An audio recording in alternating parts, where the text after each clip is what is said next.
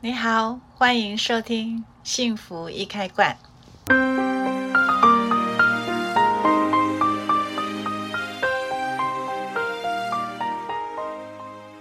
上次我们有谈到，有一集谈到跟金钱相关的问题，反应好像还不错。那今天呢，我们会继续再来谈跟钱相关的问题。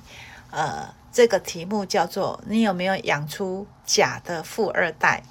呃，听到这个题目，感觉到还蛮耸动的哈。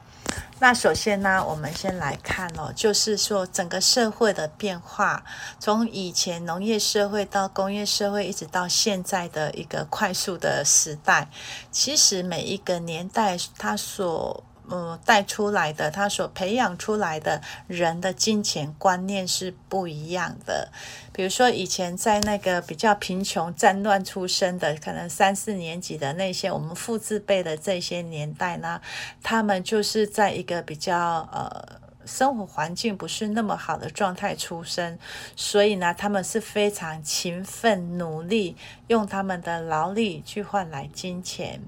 然后慢慢走上富裕之路。再来，我们来看四五年级，甚至五六年级的。现在几乎也都是孩子也都大了，就是说我们呃这个年代在出生的孩子呢，其实我们会在稳定还有和平比较繁荣的时候呢，会往上走哦。就是你出出生的时候，可能在呃物质的层面，其实我们也都已经比上一代好很多了。但是呢，走到一半的时候，好像台湾整个经济社会啊、呃，好像又会慢慢在往下掉了，以至于现在的年轻人啊，其实从大环境来看，其实在赚钱确实是没有以前的容易的。但是也印着差不多五六年级这个年年代的人呢，这这个年代的父母呢，就是呃。我们在一个比较物质没有那么缺乏的状态出生，但是相对于在嗯精神层面的照顾，可能父母亲给给我们的照顾，精神上面的照顾呢，没有那么的完善，因为就是会在物质的方面呢，会让我们有一个。嗯，有一个比上一代过得更好的这样的日子啊。反观五六年级的，现在已经为人父、为人母的时候呢，当你的孩子在小的时候呢，就是会出的在物质方面会有一个很很大的满足，满足在我们的下一代啊，就是会提供给孩子在物质的层面是更优渥的。但是在精神层面呢，因为自己当初在小时候呢没有被照顾到，也以至于说在现在对呃小孩的在精神层面的部分呢，比如说像补习啦，比如说像让他养成自信的课程啦，还有就是呃怎么沟通表达的课程，仿佛现在现在的年轻人哦，就是在小时候父母亲几乎都有刻意在培养这个部分。当然，鼓励孩子真的要有自信，要勇敢，然后有什么想法就可以尽量去表达。所以自己也期许自己能够去当一个很民主、开放的父母亲。那自己其实，在虽然生长的背景是在一个比较物质不缺乏的年代，但是也是用你的工作、你的劳力，然后去换了一份薪资回来维持这个家庭。但是似乎比较不会给孩子有这样子在金钱上面的压力。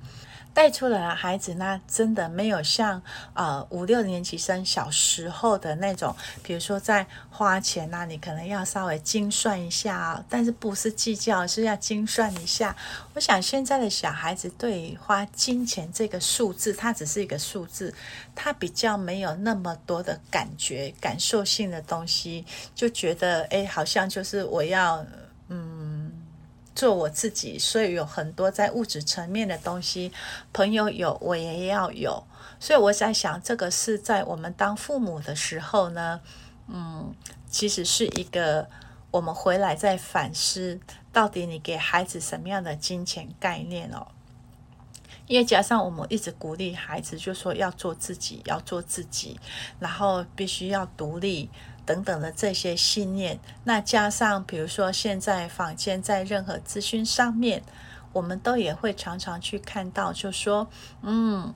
你对金钱的信念是什么呢？啊，是匮乏还是丰盛的呢？我们一直鼓励人要有丰盛的想法啊，我们一直鼓励，其实你是值得拥有的。其实。这样子的信念、这样的观念并没有错，但是我们少交代了一点，就是当金钱你也是要精算的，你对数字也是要精算，但是不是计较，不是像呃更早我们三四年级的那些父母，他们生长的环境在贫穷的环境里面，可能他们要呃非常非常的节俭，但是现在我们是要精算，不是只有节俭。那也有可能在个人主义的抬头之下呢，大家都会觉得，嗯，有很多的资讯也告诉我们啊，对金钱的信念，你不要觉得有匮乏感，你不要觉得有贫穷感，但是你要相信啊，金钱它就会这么轻而易举的、轻而易举的这样子的影响你，但是。其实，如果在一个最基础的架构里面，你没有去看到，真的金钱也是要用你用劳力，或者是用你的智力去换来的。就说你在上班的时候，你是不是一样要付出你所会的？其实是一种交换呢？你要付出你的时间、你的专业，你才能够有一份薪水嘛。所以，其实，在很多观念。都是要平衡，并不是说哇，你一定要很多事情都要很计较、很匮乏，就觉得自己没有，然后非常的斤斤计较。当然，也不是一个呃，就觉得说，哎，好像是你要值得拥有一切，所以你只要钱会越花越多，钱要钱要它是来得轻易，而且是丰盛的。所以在这个里面，你要更要。更要小心的去，什么叫做平衡？更要小心注意的是，平衡是很重要的。当你有一个这么开阔的想法的时候，你内在对金钱的精算，你必须要给孩子有这样的观念哦，就不是说没关系，你想要什么，呃，爸爸妈妈都可以满足你啊，就只要是钱买得到的啊，我都可以，可以，可以去供应你。比如说你现在在呃工作上受委屈的，那没关系，回家爸爸妈妈养你啊。我们家不差不差呃这双筷子跟一一个碗哦，大概类似有这样子的信念给孩子的时候，那其实你也是在没有让你的孩子在金钱这个部分去做平衡，所以是现在孩子他有在挫折力方面会比较弱一点，但是也有。的孩子在金钱方面的概念上面更弱，所以他可能就会就会就像我们常常看到听到的那种假的富二代，可能他没有办法去养活他自己，可是他用的东西都要用得很好，要有品牌。所以我在想说，在对五六年级的父母，我们会多做一些提醒，就说你爱你的孩子，希望他不要。不要那么辛苦啊！现在爸爸妈妈有这些钱没关系，你在外面不要受委屈。只要觉得这个受委屈，我们就宁愿回家，其实还可以养活你。但是现在还有一个状态，就是很多啃老族的，那啃老族的这一些孩子，我想可能从小他们接收到的讯息，金钱精算的这个讯息是很微弱的。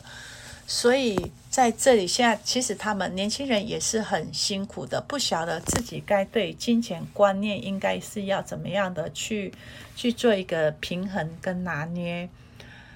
那我想这一集其实是很希望五六年级的父母亲能够去听到，就觉得在你跟孩子之间，你们的金钱概念、你们的金钱观念，你给孩子什么样的观念呢、啊？是只要在物质生活方面，你都可以尽量去满足你的孩子，还是说你的孩子是也是需要让孩子知道，你在养活一个家庭的时候，你也是拿你的。也许是你的专业、你的劳力、你的能力去交换回来的钱，它来的也不容易。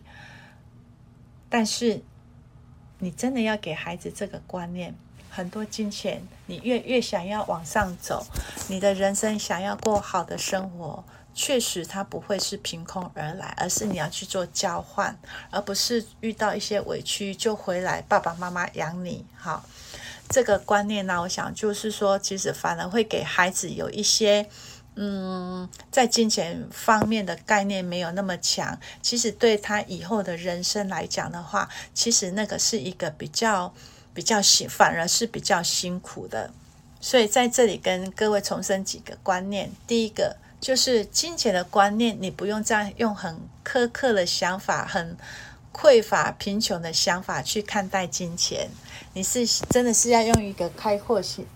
的心情开阔的想法去看待这个金钱，对，这个钱是赚来不容易，但是也不用把自己搞得像阿信一样哦，这么的辛苦，而且这么的这么的一定要好像你一定要做很多很多，你才能够得到一点点金钱。我想，其实如果我们能够去了解到这个个中意义的话，你就会知道，当你有一直在努力的时候。呃，你不用用一种很紧绷的状态去看待自己，看待这份工作，而是你要知道，钱它就是流动的，钱它是跟着能量高的人。什么样叫能量高的人啊？能量高的人就是你比较乐观正面的人。这个是我觉得我们对金钱概念，我们需要重新再去做一些审视。但是你一样是值得拥有，你一样是值得丰盛的，但是不代表你没有数字概念。如果在我们五六年级的的父母亲，我们都能够重新再跟孩子再去呃